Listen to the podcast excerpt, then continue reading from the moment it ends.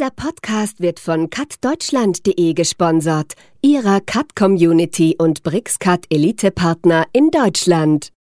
Beispiel, eine Tür in einem BIM-Modell, auch in der Wirklichkeit, kann verschiedene Eigenschaften haben und es muss geklärt werden, wie diese Eigenschaften sind, wie sie benannt werden, welche Auswirkungen die eine Eigenschaft auf die andere möglicherweise hat und so weiter und so fort. Und all diese Absprachen, Definitionen, Beschreibungen müssen erfolgen, damit sie dann in einer Schnittstelle, in einem Datenstandard dann auch ähm, verwirklicht werden können.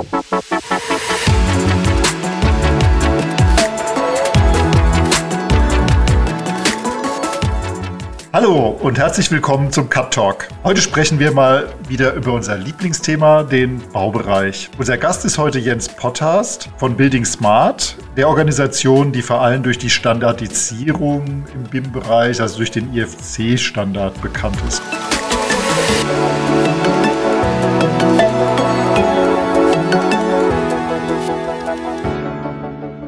Guten Tag, Herr Potthast. Hallo und guten Tag. Vielleicht erklären Sie den Zuhörern erstmal, was Building Smart ist, diese Organisation, wie sie aufgestellt ist und was sie tut vor allen Dingen.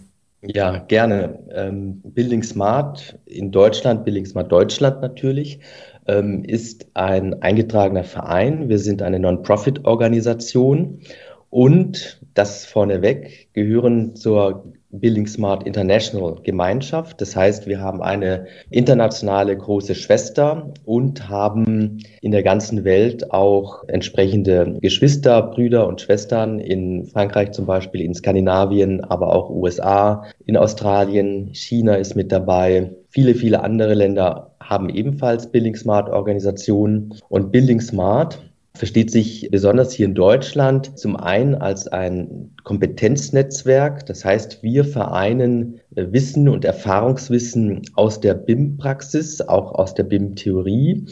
Und zum Zweiten versteht sich Building Smart, Sie haben es schon erwähnt, als eine Organisation, die Datenstandards entwickelt und nach vorne bringt damit gerade bei Building Information Modeling der Austausch von Daten, von Informationen über Softwaregrenzen hinweg funktioniert. Das ist ja gerade immer eins der, der Knackpunkte. Gerade große Softwareunternehmen haben ja gerne sowas Proprietäres, um die Kunden an sich zu binden. Auf der anderen Seite möchte man auch Standards haben. Also man kennt das aus dem Bürobereich, wo es irgendwie ja, der, der äh, Microsoft Office sich so zum, zum Standard entwickelt hat oder der PDF-Standard für, für Dokumente zu betrachten. Wie gut funktioniert das denn oder welche, auf welche Schwierigkeiten stößt man denn da, wenn man das standardisiert? Und die nächste Frage gleich hinten dran, wie funktioniert das denn international? Nun, in den Fach- und Arbeitsgruppen von Building Smart geht es darum, dass die Experten aus der Bauwirtschaft und Experten auch aus der Softwarewirtschaft zusammen ähm, Festlegungen treffen, Begriffe definieren, Prozesse und Abläufe ähm, definieren und auch Eigenschaften äh, definieren. Beispiel, eine Tür äh, in einem BIM-Modell äh, und auch in der Wirklichkeit kann verschiedene Eigenschaften haben und es muss geklärt werden, wie diese Eigenschaften sind, wie sie benannt werden, welche Auswirkungen die eine Eigenschaft auf die andere möglicherweise hat und so weiter und so fort. Und all diese Absprachen, Definitionen, Beschreibungen äh, müssen äh, erfolgen, äh, damit sie dann in einer Schnittstelle, in einem Datenstandard dann auch ähm, verwirklicht werden können. Kann man dann sagen, dass sich das auch für die Softwareunternehmen, es muss ja irgendwie einen wirtschaftlichen Nutzen haben, dass es sich lohnt, weil wenn sie in diesem standardisierten Datenaustauschformat mitmachen, haben sie oder andersrum heute, wenn praktisch alle machen, wenn jemand nicht mitmachen würde, wäre er nicht mehr wettbewerbsfähig, weil er sein Produkt nicht mehr verkaufen kann.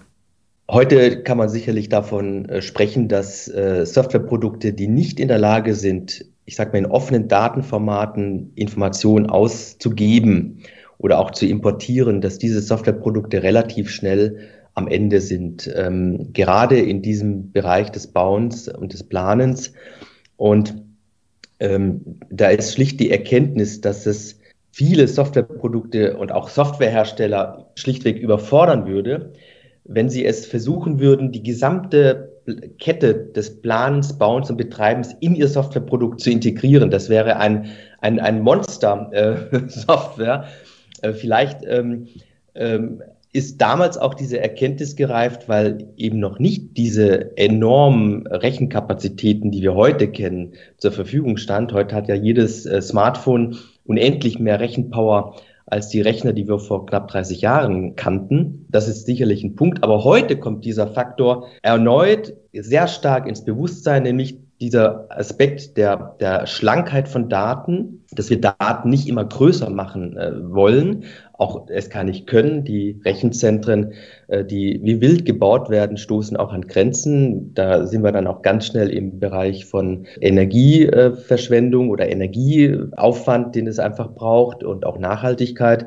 Das heißt, dieser Grundgedanke, die Daten müssen schlank sein, die Daten müssen bearbeitbar sein, sie müssen auch austauschbar sein. Es nutzt mir nichts, wenn ich auf der Baustelle stehe und ich brauche äh, eine Dreiviertelstunde, bis Datenpakete in mein iPad geladen werden, selbst bei schnellsten Mobilfunkstandards. Da ist mir dann auch nicht mitgeholfen. Das heißt, dieser, dieser Aspekt, äh, dass wir Daten austauschen müssen von über Produktgrenzen hinweg, dieser Aspekt ist, glaube ich, auch in der Softwareindustrie ganz stark verinnerlicht. Und ich glaube auch die äh, nachrutschenden Informatiker-Generationen, die also diese Produkte entwickeln, ähm, sind da ähm, ganz anders drauf als vielleicht noch Informatiker oder Entwickler äh, von vor 40, 50 Jahren als dieser Aspekt.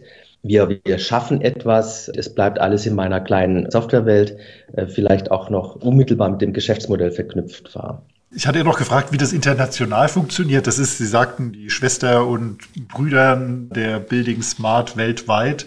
Äh, Softwarehersteller sind nun auch international tätig. Die Anwender, äh, sagen wir mal, Bauunternehmen sind oft, ähm, also selbst wenn es große Player sind, sind also auf globaler Ebene gesehen, sind die eher regional tätig. Wie funktioniert denn die Abstimmung untereinander? Also gerade den IFC-Standard, äh, wenn Sie sagen, Ihre Kollegen in Skandinavien, in Frankreich, in China? Ähm, wie funktioniert das ganz praktisch? Ich wollte mit Billing Smart International nicht den Begriff der Mutter einführen, weil das so ein bisschen ein schräges Bild ergebe, als ob da oben quasi so eine dicke Henne sitzen würde und darunter dürften dann die Küken äh, der nationalen Billing Smart Organisation ähm, wühlen. Das, das ist mitnichten so. Äh, wir begreifen uns alle auch als, ähm, als ein sehr äh, offenes Netzwerk und auch als ein ähm, Netzwerk, das äh, frei ist von Hierarchien, aber dennoch gibt es äh, in der Standardisierungsarbeit natürlich eine gewisse Abfolge. Wie funktioniert das? Wir haben hier als Bildungsmarkt Deutschland mittlerweile annähernd 30 Fach- und Arbeitsgruppen, die sehr äh, themenspezifisch Vorstandardisierungsarbeiten leisten. Das heißt, das sind Experten in einer Fachgruppe aus äh, dem Bereich des Bauens. Nehmen wir mal ein konkretes Beispiel, den Verkehrswegebau. Dort sitzen Bauexperten aus den öffentlichen Baubehörden, aus äh, Bauunternehmen, aber auch Anwender, zum Beispiel die DEGES, die auch Mitglied bei Billig Smart Deutschland geworden ist, eine der ich glaube, das ist die größte Projektmanagementgesellschaft für den Infrastrukturbau, den wir in Deutschland haben, getragen von Bund und äh, Bundesländern. Diese Experten sitzen zusammen und besprechen welche Schritte konkret für Billing Information Modeling notwendig sind, die dann in der Software möglichst abgebildet werden sollen. Also welche Prozesse sind wichtig, damit solch ein Straßenbau- oder Verkehrswegeprojekt in einer äh, Software abgebildet werden können und welche Attribute, welche Eigenschaften im IFC-Datenformat abgebildet werden müssen. Und diese Arbeiten werden in Deutschland durch unseren Billing Smart Deutschland Verlag auch publiziert. Das heißt, wir machen sie auch öffentlich. Und diese Vorarbeiten, diese Vorstandisierungsarbeiten können dann weitergeleitet werden, wenn sie einen gewissen Reifegrad haben, auf die Ebene von Billing Smart International. Auch dort gibt es genauso wie in Deutschland Fach- und Projektgruppen, ganz ähnlicher Art und Weise. Also wir haben unsere Strukturen in gewisser Weise äh, alle gespiegelt und dort werden diese Arbeiten dann weiter aufgenommen, äh, um dann den EFC-Standard weiterzuentwickeln. EFC selbst ist ein ISO-Standard. Das heißt, wir haben auch über Building Smart International äh, die Möglichkeit, äh, gewisse Datenstandards oder auch Prozessstandards als ISO-Standard oder eine Stufe darunter als europäischen 10-Standard dann zu standardisieren und in die, richtig in die Normung zu bringen. Ich habe eben schon den Infrastrukturbau erwähnt. Wenn ich das richtig weiß, ist ja in Deutschland bei Infrastrukturprojekten BIM schon vorgeschrieben, bei öffentlichen Autobahnen und ähnlichem. Jetzt in dem, äh, bei unserer neuen Regierung steht's ja auch, steht ja auch BIM irgendwo im Koalitionsvertrag, haben Sie mir im Vorgespräch gesagt. Wie funktioniert das denn? Ist die, äh, also welche Auswirkungen hat es auf die Branche? Das ist das, was mich interessiert. Ist jetzt der mal, kleine mittelständische Bauunternehmer plötzlich oder das kleine Planungsbüro äh, steht da und sagt, oh je, jetzt müssen wir was tun, was wir noch nicht können? Also nochmal zurück zum, zum, Status quo. Es gab 2015 den sogenannten BIM-Stufenplan aus dem Bundesverkehrsministerium, das ja auch ähm, die Hoheit hatte über den Infrastrukturbau, also unsere ganzen Verkehrswege auf Bundesebene wurden durch dieses Ministerium koordiniert. Cutsoma.com, der Cut Plugin App Store. Sie sind auf der Suche nach der passenden Cut-Plugin-Lösung für Ihren Workflow und fragen sich, wo Sie suchen sollen. Ganz einfach. Auf cutsoma.com, der Cut-Plugin App Store.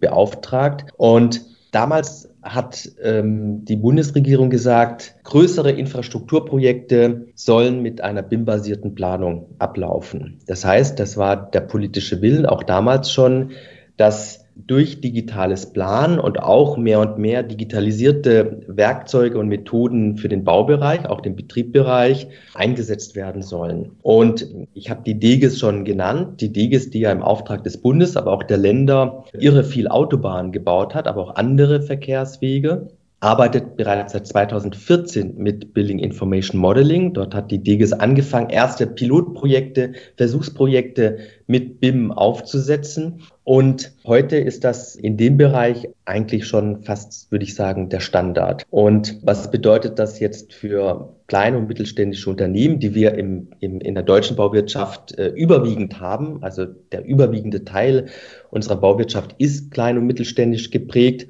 Da wird man sicherlich sehen, dass viele von diesen auch kleinen und mittelständischen Unternehmen sich längst auf den Weg gemacht haben. Ähm, das ist das, was wir beobachten, wenn wir auch bei uns in die Mitgliederliste schauen von Building Smart Deutschland. Wir haben mittlerweile über 660 Mitglieder, die meisten davon auch aus dem kleinen und mittelständischen Bereich. Die haben sich auf den Weg gemacht und implementieren BIM und andere digitale Methoden und Werkzeuge, weil sie festgestellt haben, sie sind sehr viel effizienter, auch als Unternehmen selbst damit unterwegs. Sie können viel zuverlässiger ihre Leistungen einplanen, sie können viel zuverlässiger ihren Kunden mitnehmen und sie können auch in der Ablaufphase viel zuverlässiger und besser mit ihren Partnern am Bau kommunizieren, sich austauschen und insgesamt sowohl die Planungs- wie auch die Bauausführungsqualität und Termintreue deutlich erhöhen. Das, das sind die Vorteile und das sind die Erfahrungen aus der Branche. Zur neuen Koalition, was uns als Building Smart Deutschland sehr gefreut hat, ist, dass dort explizit festgeschrieben ist, dass die neue Regierung Open BIM und offene Standards und Schnittstellen umsetzen möchte. Das heißt, dieser Gedanke, den wir zu Beginn unseres Gesprächs äh, ja kurz erörtert haben, offene Austauschformate, offene Schnittstellen von Softwareprodukten.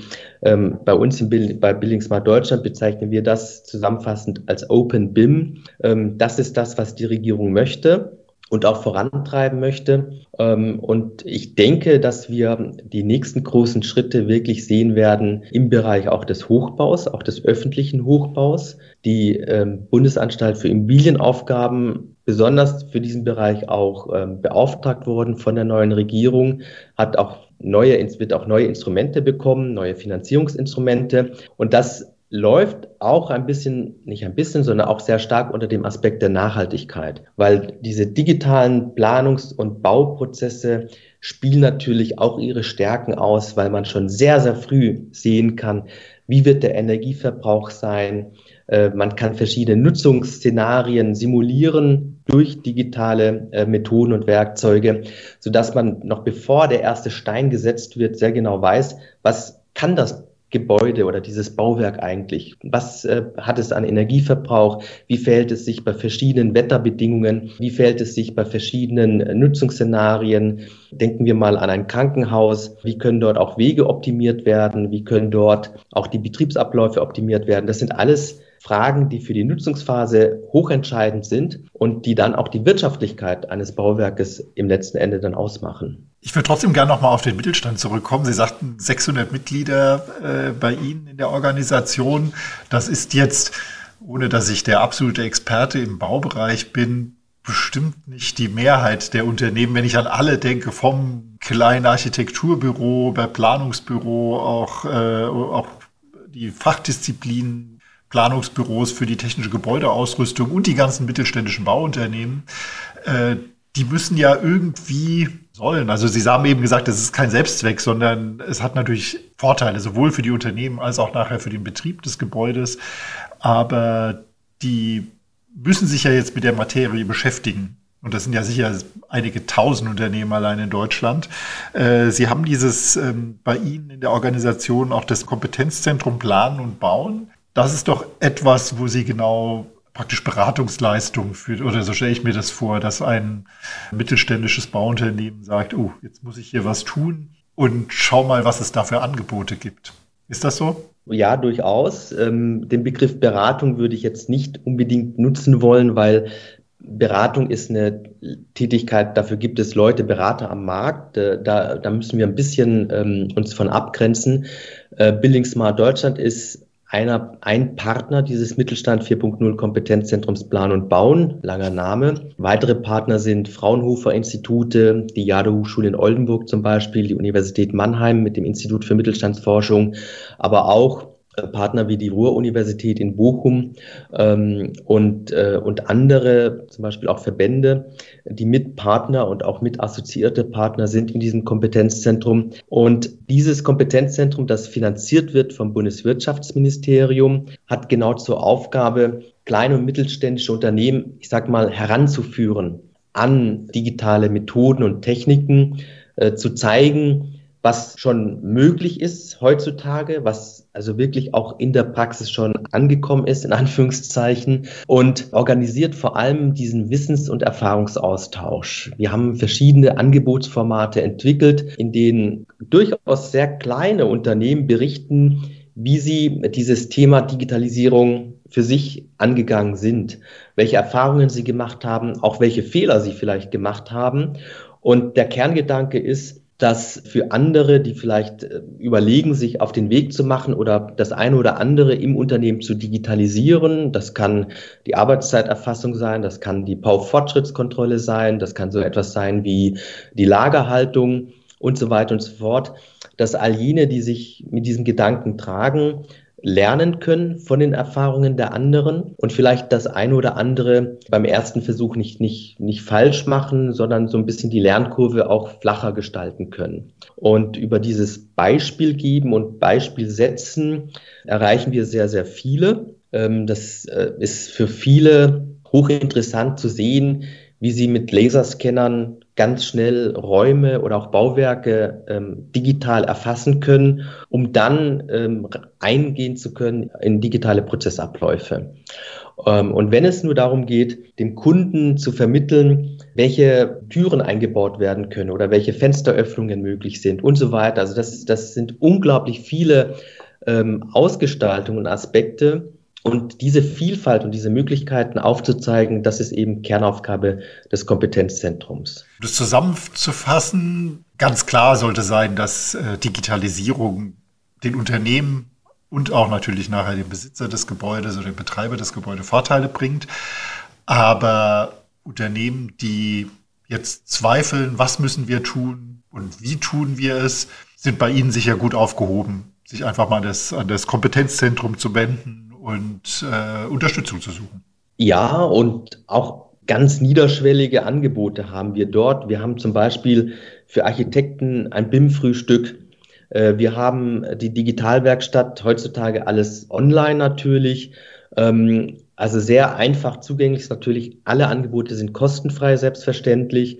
Ähm, und gerade bei der Digitalwerkstatt berichten eben Unternehmen, wie sie was digitalisiert haben, aus welchen Gründen, auch mit welchen Ergebnissen. Und sehr, sehr offen und auch ähm, die Schmerzpunkte äh, werden mit aufgezeigt. Ja, also es ist ganz oft hören wir, ja, ich hatte Mitarbeiter, die waren ein bisschen skeptisch, ob das funktioniert und, und es war am Anfang auch erstmal ein höherer Aufwand zu leisten, weil man sehr genau natürlich dann auch bei solchen Digitalisierungsprojekten vorhandene Abläufe hinterfragt und hinterfragen muss. Und allein dieses Hinterfragen und dieses sich, ich sag mal so ein bisschen salopp, dieses sich ehrlich machen, ist das wirklich schon alles so optimal? Sind wir wirklich auf einem guten Weg? Äh, arbeiten wir wirklich effizient?